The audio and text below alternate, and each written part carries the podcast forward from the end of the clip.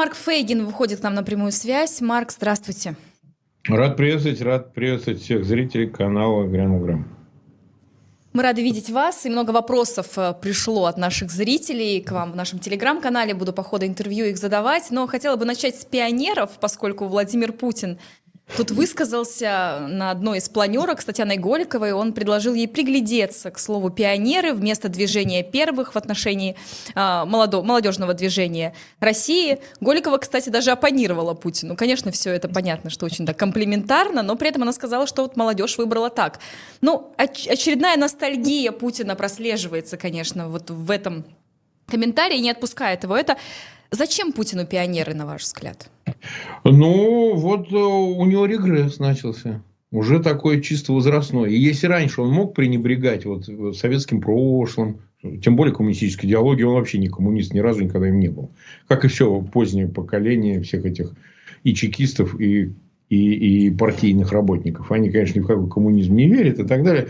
Но у него в старости, на восьмом десятке, вот э, рецидивирует прошлое. Как бы оно будет в нем воспоминание, чего-то приятного, связанного с мощью, ну, точнее, отсутствием немощи, я имею в виду физической чисто, с каким-то, значит, ощущением а, будущего большого и так далее. То есть, это, естественно, я бы сказал, геронтократический процесс. То есть, вот э, э, впадал в детство отчасти, кстати, Брежнев, который, ну, помните, увешивался орденами, он был четырежды Герой Советского Союза, медаль «Золотая звезда», маршал был. Вот. А почему все? Вот все говорят, ну что, вот, это же карикатурно все было.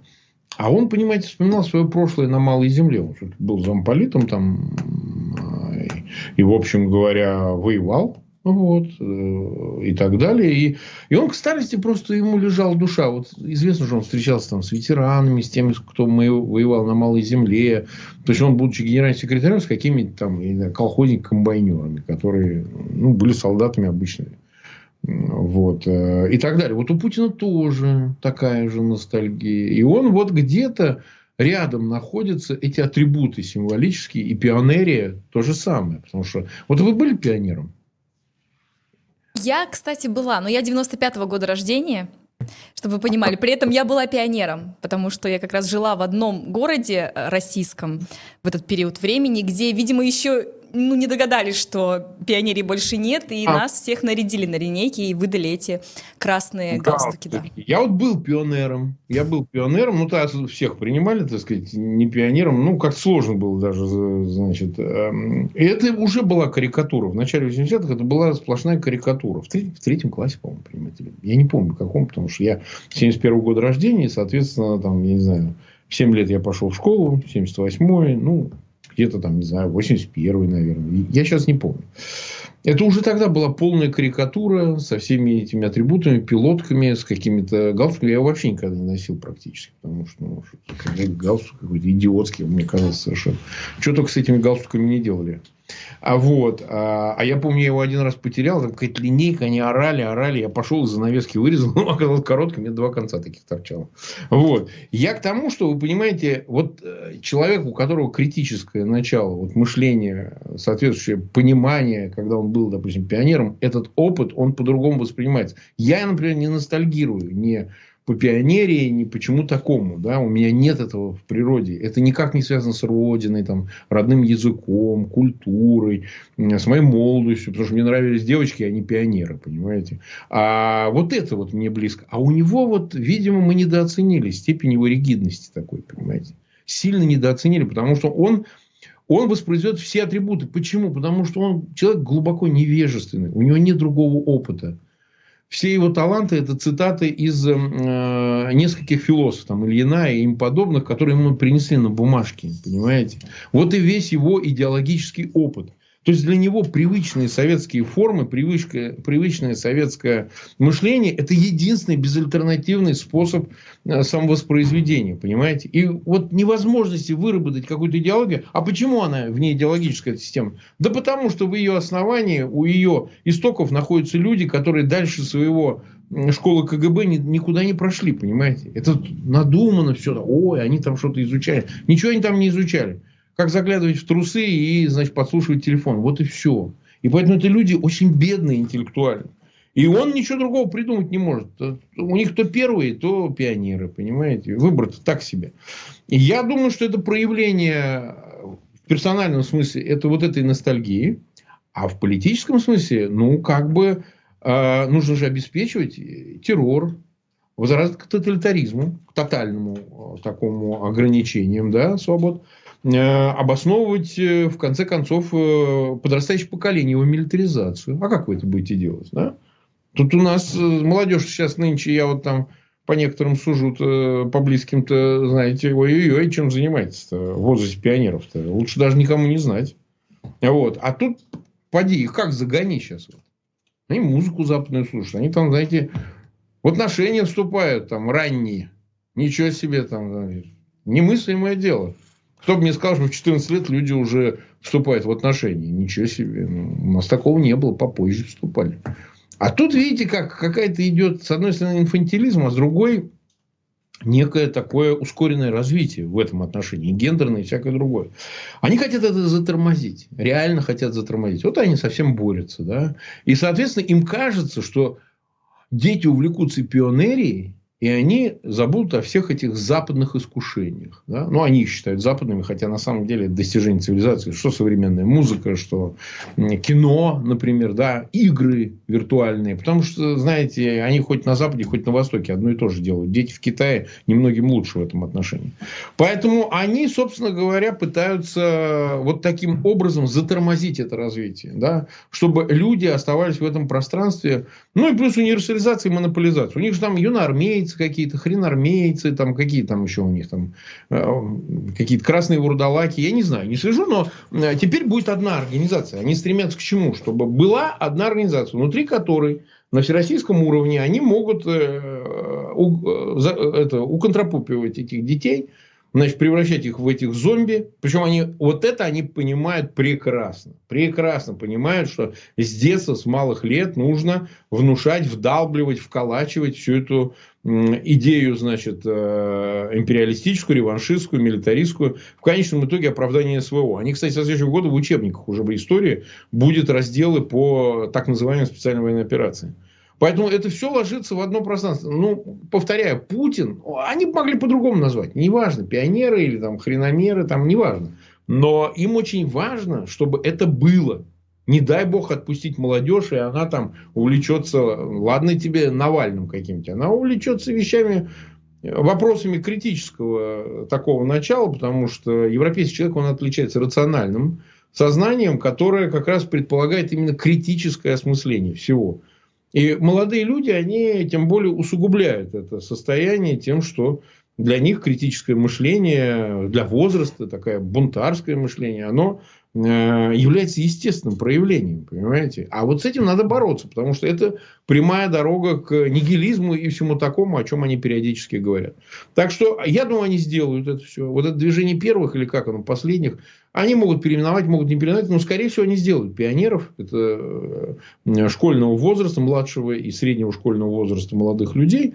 Потом уже будут появиться суррогаты комсомола с неизбежностью какого-то, да, и все это будет вот до армии, до армии. А сейчас удивительное дело, ведь в армию забирают 18 лет срочную службу, 18 лет, а школьники учатся 11 лет. Вот ты в 7 лет пошел, ты 18 как раз заканчиваешь. Ты даже в институт не идешь. Зачем тебе институт? Что учиться, только голову себе забивать? Иди вон из СВО куда-нибудь под Бахмут, ляж там. Вот их э, перспективы. Вот их э, видение будущего. И это не абстрактные какие-то наши с вами рассуждения. Это вполне конкретные вещи. Прям конкретные судьбы конкретных людей. Понимаете? И поэтому с этой точки зрения все очень естественно. Они возвращаются ко всем этим порядкам. Я бы мог сейчас уйти в дебри, что они делают с точки зрения перестройки государства, да, ну, тем более игнорируя Конституцию, все на ним наплевать, жеванная бумага для туалета. А, знаете, как так мнут, чтобы она помягче была, жесткой бумаги выпускать. Вот. А, они повторяют советские формы. Они сейчас их возобновляют. Неважно, касается это местного самоуправления, касается это вертикали в целом. Они э, пытаются перевоссоздать вот эту советскую форму, которая была встроена в партийную систему. Потому что она не была отделима от нее, потому что КПСС была ядром политической системы, так было сказано в Конституции. Они возобновят все. Вот они это сделают все. Какие будут названия, они могут варьировать. Но суть будет именно это, безусловно. Вот что делать? Сегодня родители задаются этим вопросом, раз уж мы затронули все-таки молодежь. Э, что сделать и как противостоять той пропаганде, которая сегодня льется просто ливнем на молодых людей, тех неокрепших умов? Хотя может быть, и как раз окрепших не стоит недооценивать молодежь, но при этом вот я вспомнила этот случай из своей жизни, что в 95-м году, ну, в 95-м я родилась, а в 2000-х я стала пионером, потому что у нас в школе в одном из российских городов, видимо, еще не знали, что все-таки уже Советский Союз рухнул. Ну, по крайней мере, я помню, как моя мама очень удивилась, узнав, что нас тоже будут в пионеры посвящать как-то. Это было для нее неожиданно. Но при этом э, вот эти люди, ностальгирующие по советскому времени, по советскому прошлому, они окружали там моих одноклассников, меня. Я думаю, что сейчас мало что изменилось. Как в этом смысле быть? Хуже стало. Хуже. Я помню вот этих советских в 90-х годах можно было прямо вот так за шею взять и сдавливать кто-то мне там что-то сказал, я взял одного и так. Он говорит, а, не надо, не надо. Сейчас поди, возьми его. Они тебя возьмут. Да еще и напишут, что вот доносик написал, и человек уже сидит. Вообще за ерунду. Я прочитал последнее, вчера прочитал новость, где тетя пенсионного возраста похвалила Зеленскую в каком-то санатории. Не знаю, видели вы или нет. На нее тут же написали донос, и ее уже по, уже по административке за хобот притянули. Ну, а там дальше может и перспектив быть. Ну, пенсионеров, может, отстанут. Неизвестно. Да? Мы видели разные случаи. Тогда можно было сопротивляться. Несмотря даже на следство этому советскому, в 90-х люди все-таки имели всякую возможность, даже в провинции. Послать там на три буквы и так далее. А сейчас нет. Сейчас это государственная политика. Тогда не было государственной политики. Понимаете, это какие-то местные у вас там проявляли инициативу. Там, худшую, кстати, породу, чем школьные учителя в России, вот в русском изводе, представить себе ничего нельзя. Ровно поэтому сейчас мы видим вот все, что с нами происходит, это в том числе благодаря вот этим педагогам. Педагогам. Ну, в институте там сложнее, потому что ну, уже люди взрослые и так далее. А в школах это, о, это такая зараза. Это такой класс людей, которых надо хуже, чем судьи вообще из профессии выгонять. Вот эти дебелые тетки советские, это расхожий образ советского педагога, это самое страшное, что могло произойти вообще. Вот я своих педагогов вспоминаю. Там были, конечно, замечательные люди. Единицы были. Просто были волшебные люди. Любили свое дело, любили детей. Но их было мало. В основном это была советская среда. Как защищаться? Ну, есть радикальный путь просто уехать, подождать, пока все это рухнет, а это рухнет неизбежно. Потому что и тогда это не выжило. А что тогда не выжило? Что вы тогда были пионеры, комсомольцы и не выжило? И вся эта идеология была. Просто она уже к концу советской системы была смешная такая, знаете, уже прикольная.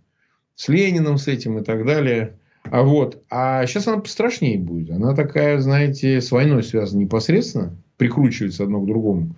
И цена этого, это не просто, что вот моему сыну там внушат там цитатник э, Путина, да, нет, это прям вот отправить на фронт, это важно утилизировать вот это все подрастающее поколение. Прям конкретно. Это не то, что я абстрактно рассуждаю, а прям утилизация. Там прям планы по утилизации, конечно, они не публичные, но они прекрасно понимают, что вот недовольных всяких таких каких пограничных повесточка электронная, и все, и давай. И, а на его место придет какой-нибудь алкаш.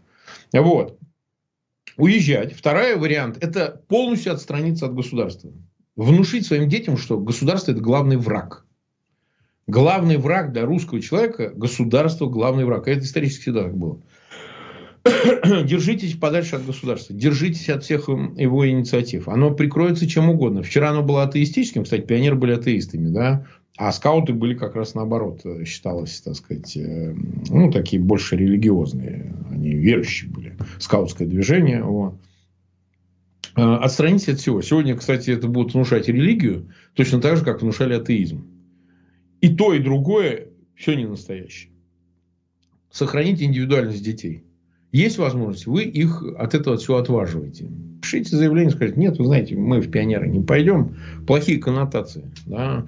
А, это вот из прошлого какого-то. Пишите заявление, решайте за своих детей в данном случае. Нельзя давать возможность, потому что на них все равно будут влиять. Но будете влиять либо вы, родители, либо на них будут влиять вот эти педагоги. Понимаете? Конченые Поэтому выбирайте сами. Когда говорят, ой, там ребенок что-то самостоятельно. Во-первых, ребенок ничего самостоятельно решить не может. Ребенок продукт либо школы, либо воспитания своих родителей. Это все эти сказки про то, что, значит, там, э, значит, какие-то есть возможность сопротивления личности всякому давлению такого рода. Нет. Там коллектив еще, знаете, я тебе дам. Из таких же состоит детей зачастую, которые там сами травят. А, ты у нас особенный, ты у нас не хочешь. А вот. Ну, хорошо, если мальчик кряжестый или девочка такая, знаете, бой-баба какая-нибудь. А так-то вообще по преимуществу задавят. Скажут, ну ты что, рыжий что Давай с нами на фронт или там куда. В пионеров, зорницу поиграем. То да все.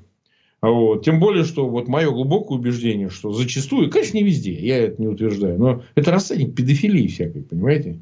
Все эти вот э, появляющиеся там такие с бородками такие какие-то, я, говорит, ветеран, вот. Знаете, так покопаешься и потом, то тут педофил, то там педофил. Подальше держать от этих всех вот инициаторов. Достаточно этих педагогов. Понимаете? А еще и усугубить появлением каких-то, знаете, на костыликах, в лучшем случае. Не делайте этого. Оставьте ребенку диапазон свободы внутри семьи, а не внутри школы. А то они там, знаете, всякого понаберешься. Поэтому держитесь на предельной дистанции. Вот мой совет, вот моя рекомендация. От всего этого дерьма, понимаете, советского, постсоветского, антисоветского, от всего этого держитесь подальше. Вот. Будет возможность, э, человек вступит в взрослую жизнь, поступит в институт, сам там уже будет разбираться, плохо ли, хорошо ли, но сам.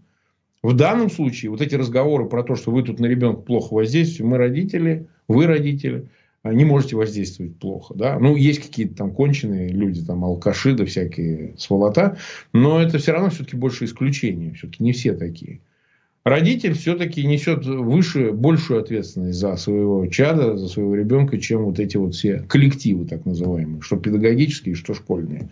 Поэтому я считаю, что самое главное, ни в коем случае не пускаться во все эти мутные э, инициативы власти, хоть пионерия, хоть там, не знаю, еще что-нибудь подобное, а держаться от этого на максимальном расстоянии.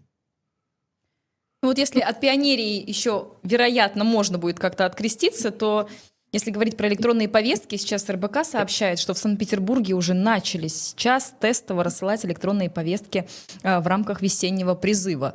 Это для чего все сделано? Вероятно, что здесь уже шансы на мани... то есть маневрировать становится сложнее.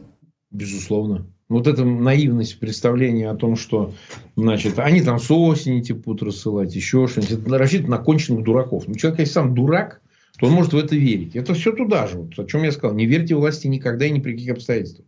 Ее задача вас ограбить, вас убить. Это власть ваш враг, главнейший враг. Не так опасен бандит на улице, можно от него защититься. Сколько государства от него не защитишься. А как ты от него защитишься? Конечно, они придумали весь этот механизм для проведения второй волны мобилизации, поскольку положение на фронте плохое для них, в целом бесперспективное.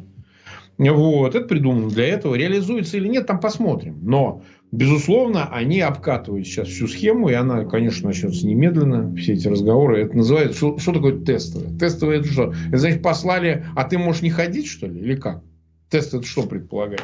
Не, они массово зальют это все. Причем я не очень понимаю, почему это все говорится весной и осенью. Они это будут круглогодично делать. Вот говорят, ой, это там срочником. Ну, погодите, и срочником, и мобилизованным. Компания, может, весенняя началась э, с весны, а, простите, а мобилизованных будут вызывать по этим повесткам через госуслуги в течение всего года, потому что ему-то никуда не идти по призыву, ему идти надо на постановку на учет и проверку его сведений. Это будет постоянно делаться. А там просто так ничего не проверяют. Проверяют с целью отправить живое мясо на переработку, на фарш. Ну вот, все эти мясные штурмы. Вот и все. Никаких других целей и идей там нет. Во-первых, есть беда с численностью. Вот когда говорят, ой, мы там легко, у нас мобилизационный резерв 20 миллионов, мы 1% собираем. Когда Шойгу сказал об этом в интервью 21 сентября. Это неправда.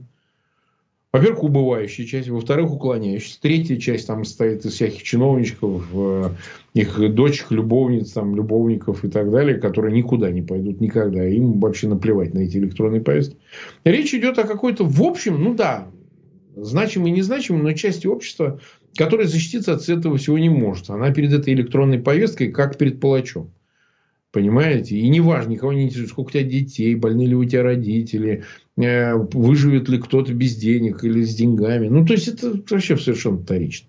Ну, э, единственный рецепт, мой рецепт, если вы не можете покинуть Россию, то тогда, конечно, постарайтесь э, удалить все, что у вас есть. Вот у меня был приятель такой, да, еще в 90-х годах у меня практики адвокатской не было там, ну, он вообще за советские годы уничтожил все о себе сведения практически. Ну, за деньги он там МВД давал и так далее, в отделы. И про него вообще никакой информации не было. Человек вообще жил, без паспорта, кстати, жил. По справке. Были такие справки, если ты паспорт утратил, то тебе выдавали справки, ты с ним мог ходить. И показывал, я потерял паспорт. И человек, в общем, ни налогов, ничего, он вот так. Но он из цеховиков был и так далее, на Волге, в Самаре. Но вот жил так человек. Я не знаю, что с ним стало.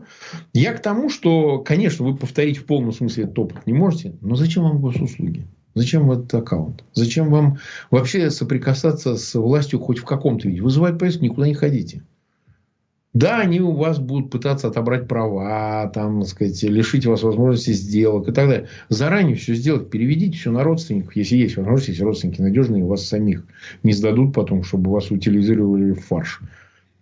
Постарайтесь по максимуму, если вы чувствуете, у вас военный учет специалист срочную службу прошли, и вы там, я не знаю, механик-водитель, вы постарайтесь избавиться от всего, что вас идентифицирует, в том числе и по военному учету. Вот совет. Ну, а если нет, ну, как говорится, тогда нет. Я очень много слышу, ну а что ж мы сделаем? Надо идти. Вызвали же повестку. Куда что ты уклонишься? Надо идти. Ну, если такое отношение, так идите. Дорогие друзья, идите. Раз вы не считаете, что... Я уж про энтузиастов не говорю, а вот те, которые говорят, что нельзя, вот ну как же мы, ну где же мы? Ну, так идите. Идите. Эта дорога определенно имеет э, финальную точку. Вы о ней знаете.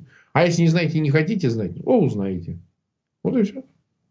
Ну вот если говорить насчет цифр, недавно, не знаю, знакомы ли вы э, с этой публикацией, но был опубликован в, на канале «Можем объяснить» документ, который Госфонд представил во главе, кстати, с двоюродной племянницей Владимира Путина, Цивилевой, представил данные, что помогать будут где-то 750 россиян пройдут через войну в Украине, и вот они представили там определенные там какие-то нормы поддержки. пройдут, не понял. 750 тысяч россиян а, пройдут, тысяч, да, пройдут через войну в Украине, то есть близимся, приближаемся к миллиону. Насколько реальна эта цифра, на ваш взгляд? Очень, очень реально. Слушайте, они сейчас в зоне военных действий, да, но это шире, это не только на передовой, там говорят до 350, некоторые говорят до 500 тысяч находят. Я в эту цифру верю. Я думаю, что она близкая, между где-то, да. Но они сами заявляют, что они в первую волну мобилизации собрали 325 тысяч. Путин заявлял. Понимаете? Ну, врал он или не врал? Ну, если цифра корректируется в одну, в другую сторону. Там и потери гигантские, понимаете? Ну, то есть, даже если это была такая цифра, то ну, они десятки-десятки тысяч уже потеряли по вот этим слитым документам американским, как хочешь к ним относись, пентагоновским, на 24 на годовщину февраля, это уже оценил 71 тысяча потери российских войск. Ну, Генштаб Украины говорит другие цифры гораздо больше. Ну, неважно. Ну, а если только 70 тысяч, это что, маленькая цифра? Что ли? Это что, ничтожная, что ли, цифра потерь? 70 тысяч, 71 тысяча. Поэтому я просто думаю, что да, они протащат миллион, могут протащить, но это предельная цифра. Больше миллиона они не соберут.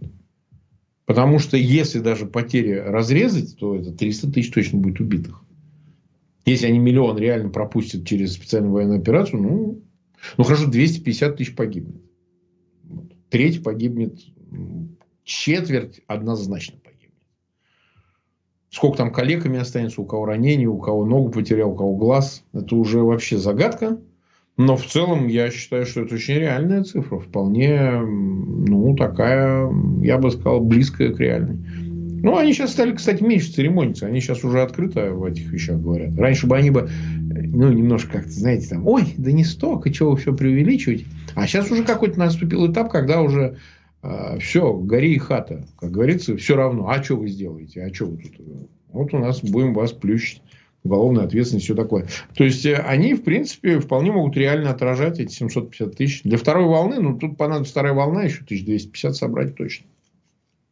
Но все не близится к финалу. Недавнее заявление Евгения Пригожина о необходимости завершить специальную военную операцию, объявить о некоторых победах, которые, по его словам, все-таки есть. Но, судя по всему, эта точка зрения не нашла какого-то отклика. Или Нет, же не так? А, она и не могла найти, потому что, понимаете, она в другой звучит э, тональности. Почему? Потому что, ну, во-первых, это осталось говорить английскую королеву. Ты-то можешь Пригожин чего угодно предлагать, и даже там Россия может с этим соглашаться, а Украина с этим не согласна. Покиньте территорию соседнего государства, и, пожалуйста, война закончится. Все проблемы закончатся. Да. Никого призывать не надо, никому умирать не надо. А не так, что мы вот оккупировали 17% территории соседней Украины, и оставьте ее нам. Вообще, а кто с этим согласился? Для кого это приемлемо? Это, во-первых. Во-вторых, ну как, ну Путин же сам все время говорит, мы хотим закончить, мы хотим мира, мы хотим переговоров. Но на своих условиях же. Он же не на любых, а на своих условиях. С этим тоже никто не согласен. Я думаю, что для Пригожина это какая-то его игра. Его игра во взаимоотношениях с Минобороны, Генштабом, Лубянкой, Кремлем и так далее. Его игра, чтобы... Он играет в реализм. Я бы так сказал, что в отличие от вас, от всех, я вот тут на фронте, я вот живое мясо войны прямо вот э, грызу. Я, значит, здесь в Бахмуте, мои ребята тут воюют, я да, да все. Режет, правда, матку, отзывается комплементарного Зеленскому о ВСУ. Ну, что не принято, наоборот, пропагандистски предполагается, наоборот, унижать, э, принижать и так далее. Нет, он ведет себя как реали такой, да, э, пытается изображать из себя мачо-мена. А вот. Но на самом деле э, я не вижу у этой игры перспективы, потому что, ну, во-первых, не он принимает решения. Вот. А это раз. А во-вторых, он в политическом конфликте находится со всеми разными значимыми лицами и структурами власти в России. Поэтому, а кого интересует его мнение? Ну, хорошо. Ты поставленные цели перед тобой выполни. Возьми Бахмут, выйди на границу Донецкой области – этого он сделать не может. Поэтому для него было бы, конечно, комфортно прекратить войну и приписать себе Солидар и Бахмут. Ему бы было бы, конечно, комфортно. Но этого не будет. Война продолжится, пока одна из сторон не иссякнет в своих возможностях. Они говорят, что это однозначно будет Украина. Но Украина не одна. Украина воюет вместе с союзниками, а их больше пяти десятков. И это главные страны мира с их ВВП, не таким, как российский. Суммарный э, ВВП коллективного Запада – это 70% мирового ВВП. А у России меньше 2%. Что сравнивать? Да, у этого появился некоторый такая стимул у войны, ее перспективы, вот говорите, быстро ли она закончится. После того, как Китай в тему вошел, он не вошел в помощь Москве, он не вошел в пом... он пришел за помощью себе, своих интересах. Но, тем не менее, его появление в этой игре ну, я имею в виду большой геополитической игре, исторической игре, оно, конечно, несколько смешало карты, потому что Москву можно было добить без вот этой игры на стороне, но с ее игрой этой нужно понадобится тратить усилия на сам Китай. То есть, его нужно ну, по возможности нейтрализовать, чем Запад сейчас и занимается. Китай поставил понятные условия для меня. Он сказал, что если вы хотите, чтобы мы повлияли хоть на что-нибудь, даже не давая гарантий никаких, отдайте нам Тайвань. Дайте нам его реинтегрировать. И тогда мы будем и на Путина воздействовать. А так-то, в принципе, они, как они сказали, в оружие мы не поставляем. Территориальную целостность они поддерживаются. В Фуцине вот этот посол приезд китайский заявил. Понимаете, что, какие к нам претензии? А вот свои интересы будем защищать любыми способами. Будем защищать. Что Тайвань, что Путин, который должен остаться в Кремле, самый ослабленный, пусть он там будет какой угодно. Вы, говорит, за него голосуйте, говорит Си Цзиньпин. Он у вас хороший. Конечно, он им выгоден. Он про китайскую партию возглавляет в Кремле. И зачем вам? Живите под санкциями, а мы, китайцы, мы как бы вот тут свои интересы тоже защитим. В Сибири, на Дальнем Востоке, в Забайкале.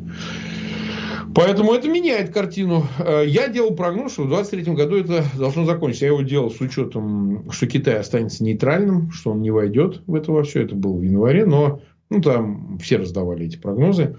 Я и сейчас считаю, что основные события произойдут именно в этом году.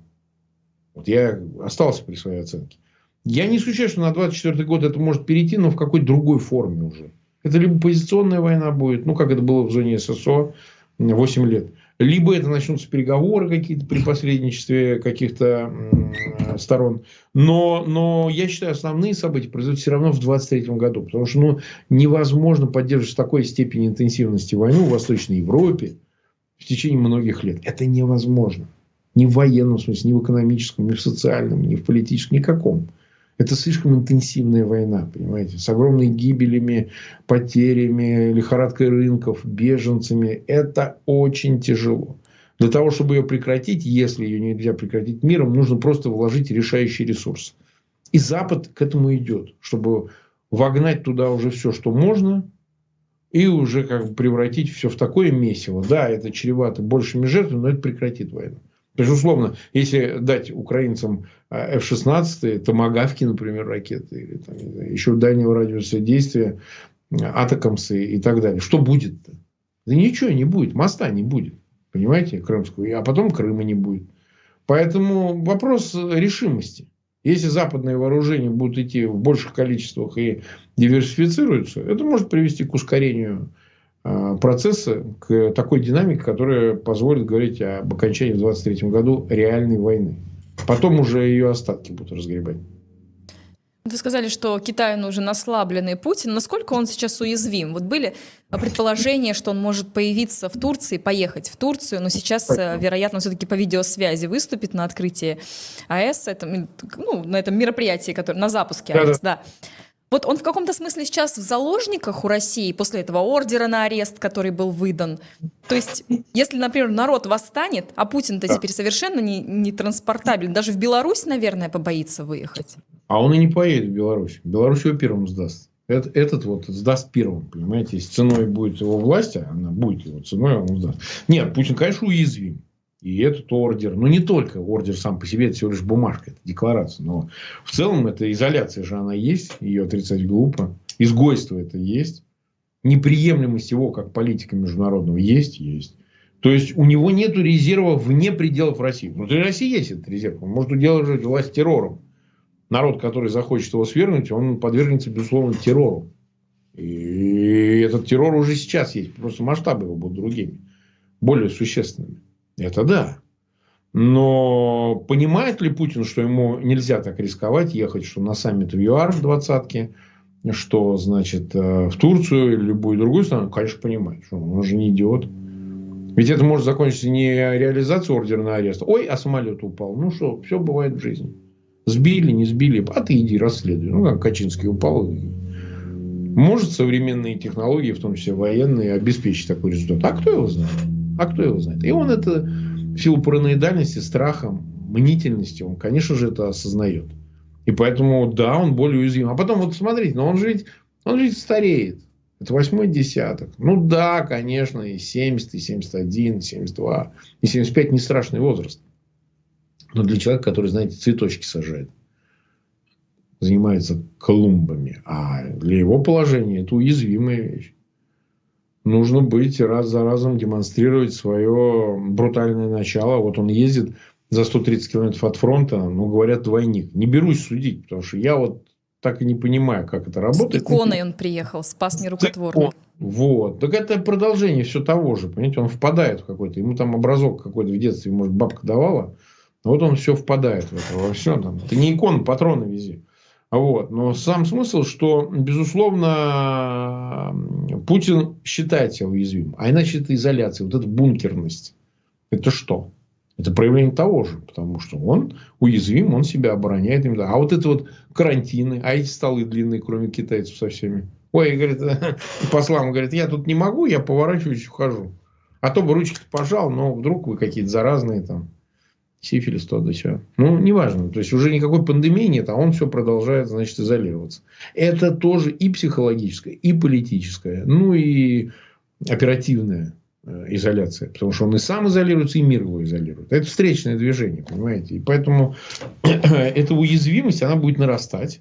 Мы не понимаем, в какой быстроте, в какой динамике, потому что не очень мы полагаемся на самостоятельную роль народа, на его субъектность политическую, но элиты могут сказать свое слово. Могут. Для своей безопасности, потому что они как-то идейно прозападные, не в этом дело. А просто, ну, как бы им такая жизнь уже настоиграла. Они привыкли к другому, совсем к другому.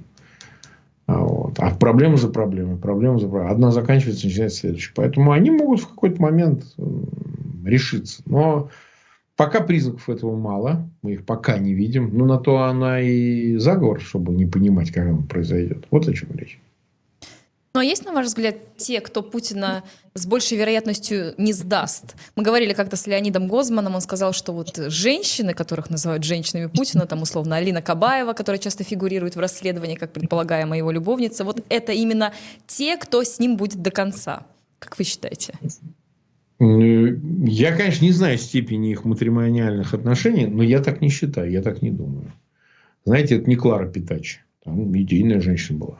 Яркая такая. Знаете, какая Даже Ева Браун, которая колебалась, но все-таки были какие-то очень сложные отношения с Гитлером. А, а так-то вообще, они же все про деньги, они же не про идеи. Поэтому, а что, если от нее отстанут, сдадут на раз. Даже Люда его, разведенка, тоже. Я не верю в... Э, вот для таких людей в женскую верность. Я в это не верю. А женское отношение, оно же к человеку, а не ко всему остальному. Не прилагаемо к ним должности, деньгам.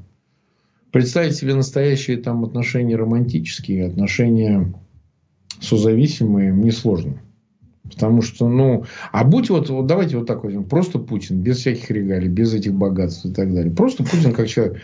Кабаева заинтересовалась бы, что ли? Да сдался он ей. Вот так просто, вот средний мужичок. Ну, что, что он себе представляет? Что он гигант, что ли, какой-то во всех отношениях? Что-то я сомневаюсь. Очень сильно. Нет, я не верю вот, в отношения там высокие. Это слишком материальный мир. Вся эта среда элиты и богемы ее окружающей. Она, безусловно, из среды богем вышла, это Кабаева. Она была очень бедной девочкой. И, конечно, соблазн, закончив спортивную карьеру, податься в содержанки, это же именно такие отношения. Нет там никаких отношений особых. Но был. Тем более у Путина какой-то набор таких. Вполне допускаю, что он привязан к каким-то своим детям, к внукам. Сложно представить, но вполне допускаю. У него может, так сказать, особенно с возрастом, проступать какая-то такая, знаете, сентиментальная нотка. Вот, но представить какой-то вот э, э, особый род отношений таких, что они за него готовы тоже застрелиться, уйти в могилу, как с Геббельсом жена прибила всех детей, вместе с ним отравила, а потом и собаку отравили. Я не верю. Понимаете? А иначе, вот смотрите, вот вы видели, как воюют в судах по разводу олигархи, например? британских судов. Вы видели? Они прям, они друг друга заказывают. Там черти что творится. Вот тот же Фархат Ахмедов. Вы помните, как он с третьей женой разводился? Нет, там... не помните. О, в лондонском суде там делились, ой, вы знаете, там такое творилось. Он приводил там, ну, я даже не буду, нет, я вот хоть бывший адвокат, но я не могу так, я так не могу. Поэтому а, современный мир, он вообще к чувствам, по-моему, амбивалентен в целом. Особенно на таких средах, в таких уровнях, они там, знаете, все через расчет. Все через какую-то вот ты мне, я тебе. Поэтому я не верю в верность. Э, могу допустить, что будут какие-то э, маниакально зависимые люди. Какой-нибудь Медведев.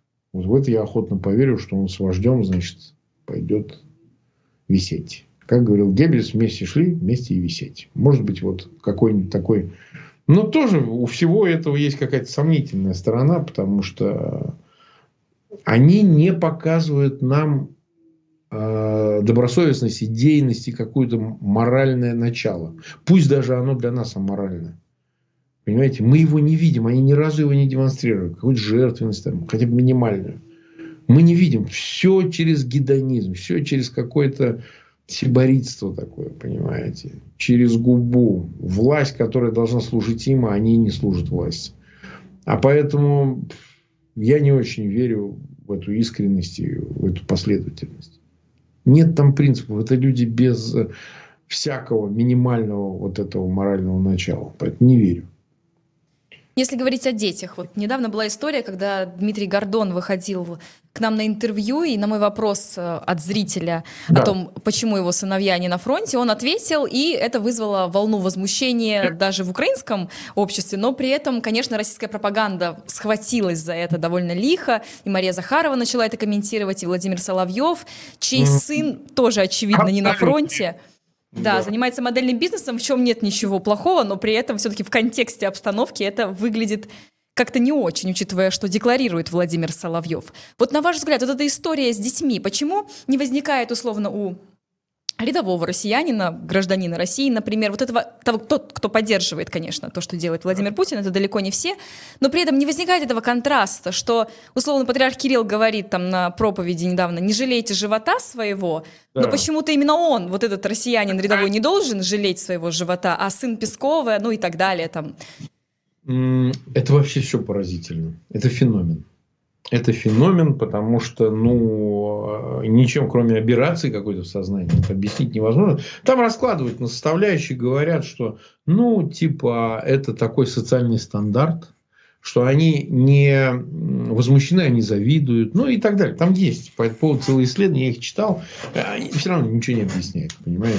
А, во-первых, что касается Гордона, ну, я просто не знаю его истории, что там за дети, он сказал вроде бы, как они за границей, они, возможно, граждане иностранных государств, да, кто их матери, мы же не знаем, может быть, там мама нет, не пущу, еще же. Но он живет за границей. Понимаете, в основном учится где-то, работают. Упрекать э, конкретно Гордона за это, ну, честно говоря, я не очень понимаю. А, значит, здесь в данном случае сам он по возрасту не может быть призван. Так что, ну, тут э, не наш вопрос. Понимаете, там в Украине они сами разберутся, кому за родину воевать, кому в первую очередь, кому в десятую. А вот что касается российских пропагандистов, вот это уместный вопрос. Очень уместный. Ну, конкретно. Мы ничего не имеем против модельного бизнеса. Вообще ни разу.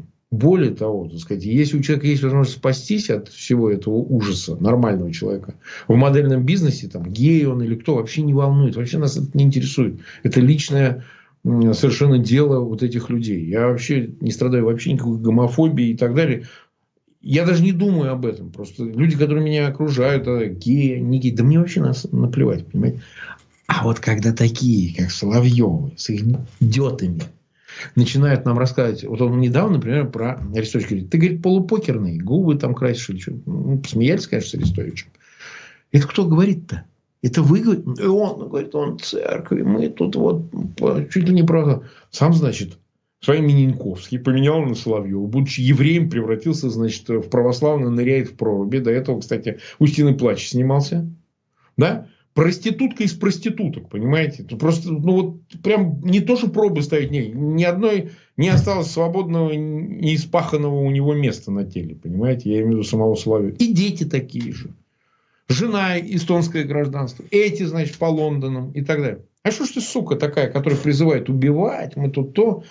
Отправляйтесь, отправляйтесь. Вот Бахмут ждет. Мы изобличаем, какой бы ни были ориентации, какие бы ни предпочтения, модельные бизнесы, мы изобличаем вот этих беспринципных циников, на которых лежит ответственность за смерти, за э, гибель людей, за расчеловечивание, за пропаганду чудовищную по своим масштабам, которую они развернули, невиданную даже в 20 веке, поди ее сравнить. Ну, только Геббельская, Фелькишер Биобахтер передавиться, да, и там Дештурмер. Вот про таких людей мы слов не жалеем. Евреи они, геи они, кто угодно. Мы их будем плеткой прям хлестать, понимаете, за это, за все. И никакой пощады вообще.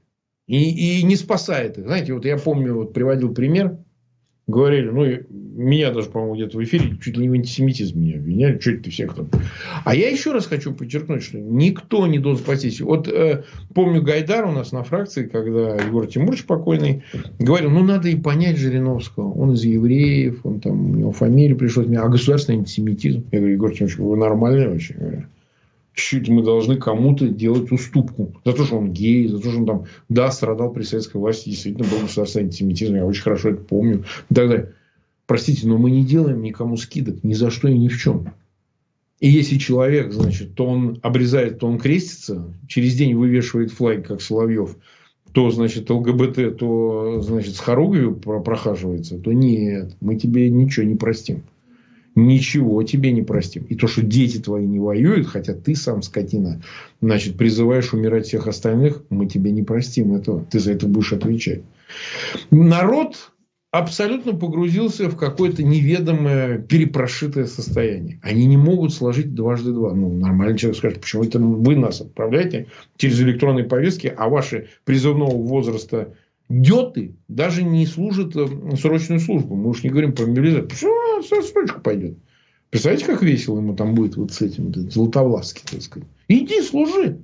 Иди. Что сидишь-то в модельном бизнесе? А если ты как бы от отца отсоединился и в Лондоне, ну так скажи об этом. Папа мудак. Я нормальный. Ну, понимаете, ну, жизнь так повернулась. Там можно сказать, ну, сын за отца не отвечает. Он от него как бы ответственности за это за все не несет. Но нет же этого. Мы же этого не видим. Понимаете?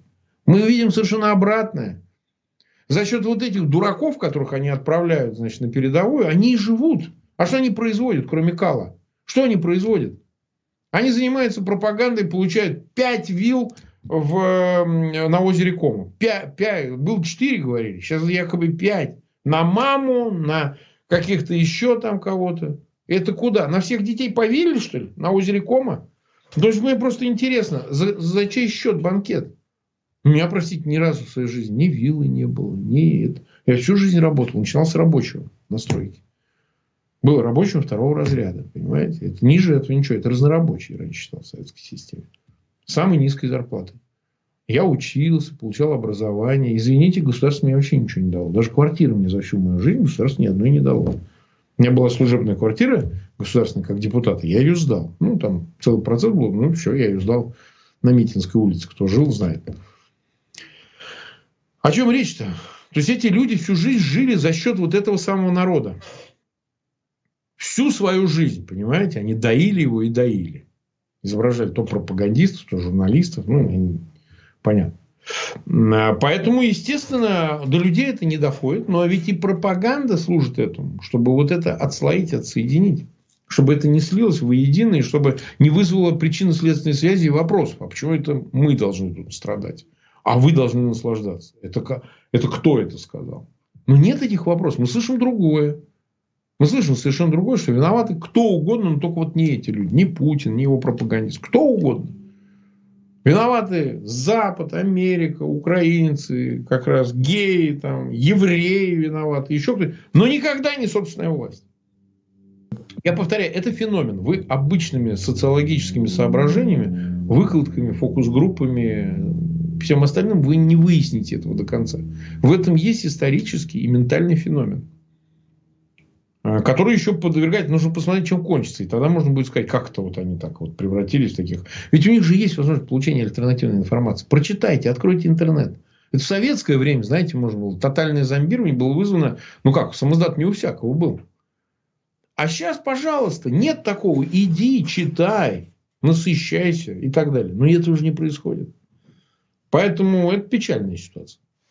Много вопросов от наших зрителей пришло. Я надеюсь, что еще успею вам их э, задать. В частности, спрашивают вас э, про Андрея Караулова. Он исчез из информационного пространства. У него был популярный канал в Ютубе. Известно ли вам что-то о нем? Спрашивает наш зритель. Так а что? У него канал его погасили. То есть, э, заблокирован самим Ютубом, потому что он распространял там всякого рода пропаганду, вот, изображал из себя то одного, то другого. Это оборотная сторона, этот вид сбоку, только более толстый, наверное. Хотя не оба, с Соловьевым.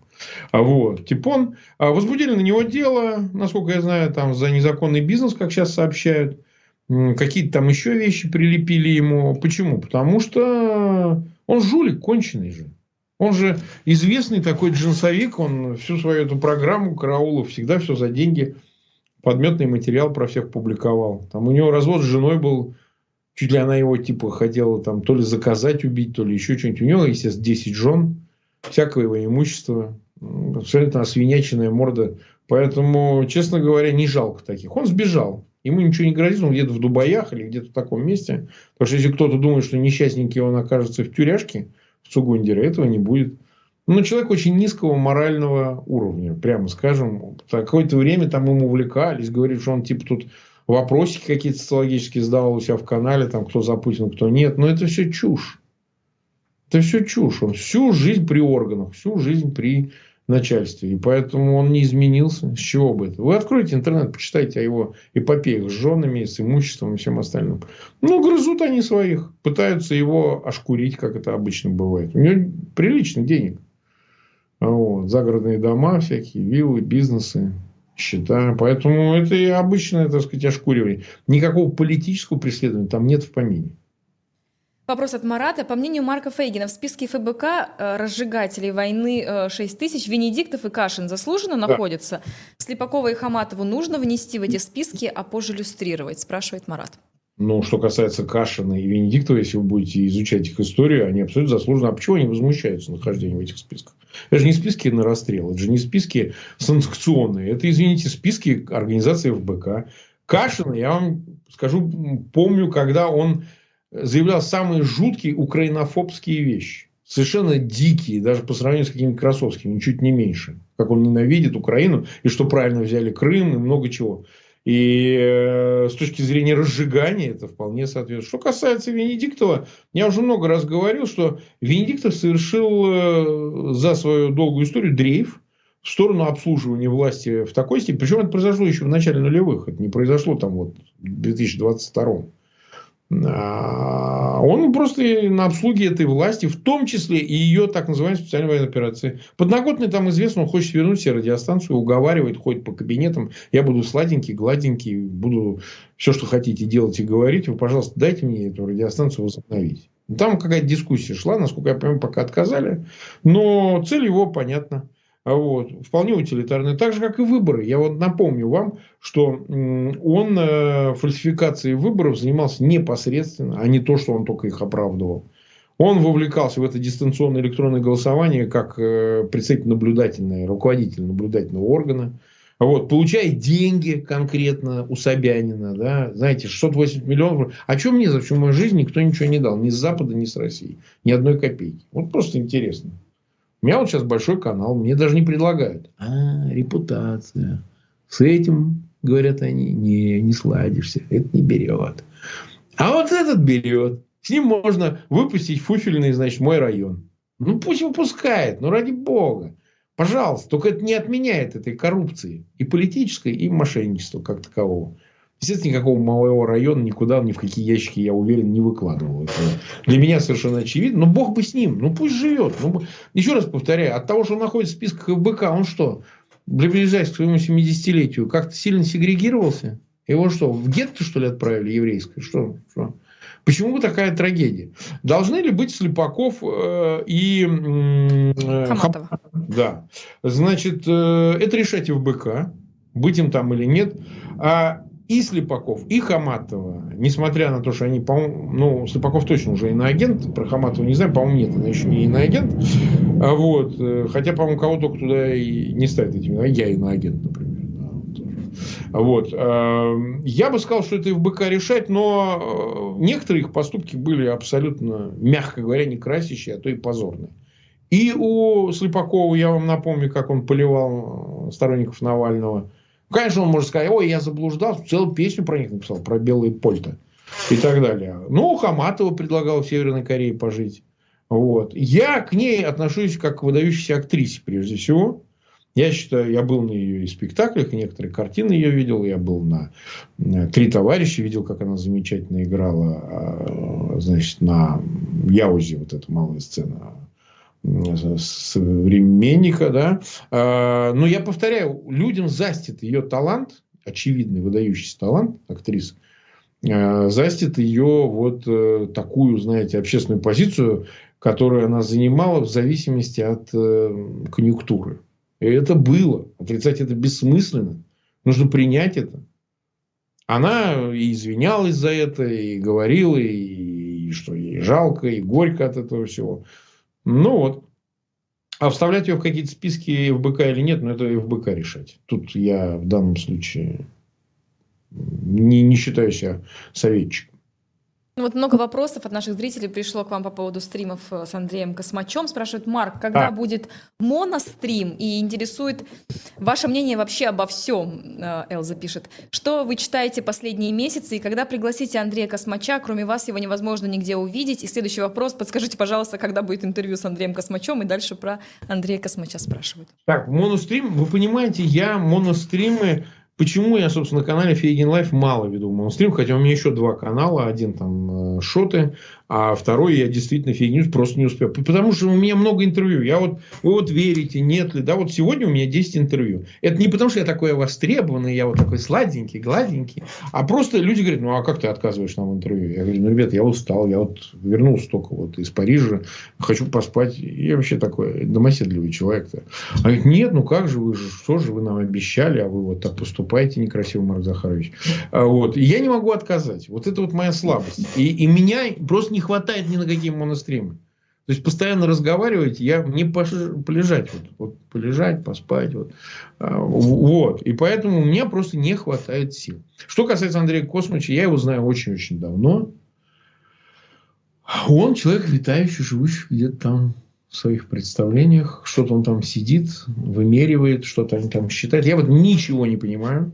Он действительно не дает никому, потому что он резонно считает, что это размениваться. Что он потеряет вес как э, человек, который э, вещи какие-то говорит э, важные. Я в это вообще не верю, сразу повторяю, ни в астрологию и так далее, чтобы никто иллюзий не питал. Но раз люди так хотят, Первый мотив. Значит, мы это делаем. Он собирается в конце апреля, как-то там куда-то что-то заходит, какая-то луна за кого-то, какое-то затмение солнечное. Он собирается провести этот стрим. Мы сейчас с ним это обговариваем. Но, повторяю, это не я решаю, это он решает. Когда адресует, когда будет стрим к Фейгину, это надо у него спросить.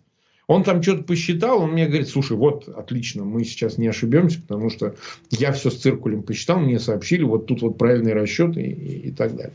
Вот. А, форма, в которой он э, участвует в стримах, она именно его авторская, потому что иногда многие не понимают, что это было, а я на это не влияю. То есть, вот он, как вот он ведет там, рассказывает что-то, как с черепом бедного Юрика, понимаете, и все, я тут не влияю вообще. Поэтому я понимаю, что это надо завораживающе. Это разбавляет э, канальную сетку, вот, ну, контент. Это я осознаю прекрасно, но повторяю, это не от того, что это зависит от меня. Это зависит исключительно от самого Андрея. И я иду по этой повестке исключительно только с его, с его желаний и подачи. Вот все. Ну, в завершении э, Сова Нестерова пишет, передайте Марку Захаровичу, что если бы не он, вообще непонятно, как бы мы выживали. Спасибо огромное. И его работа очень значима, помогает мозгам не съехать на бикрень. Такой всегда, комментарий. Всегда рад. Всегда рад. Даст Бог, все этот морок закончится, и такие, как Фейгины, больше не понадобятся. Ну что ж, спасибо. Благодарим вас, что нашли время поговорить с нами. И до следующего раза, надеемся. Всего доброго. Всего доброго.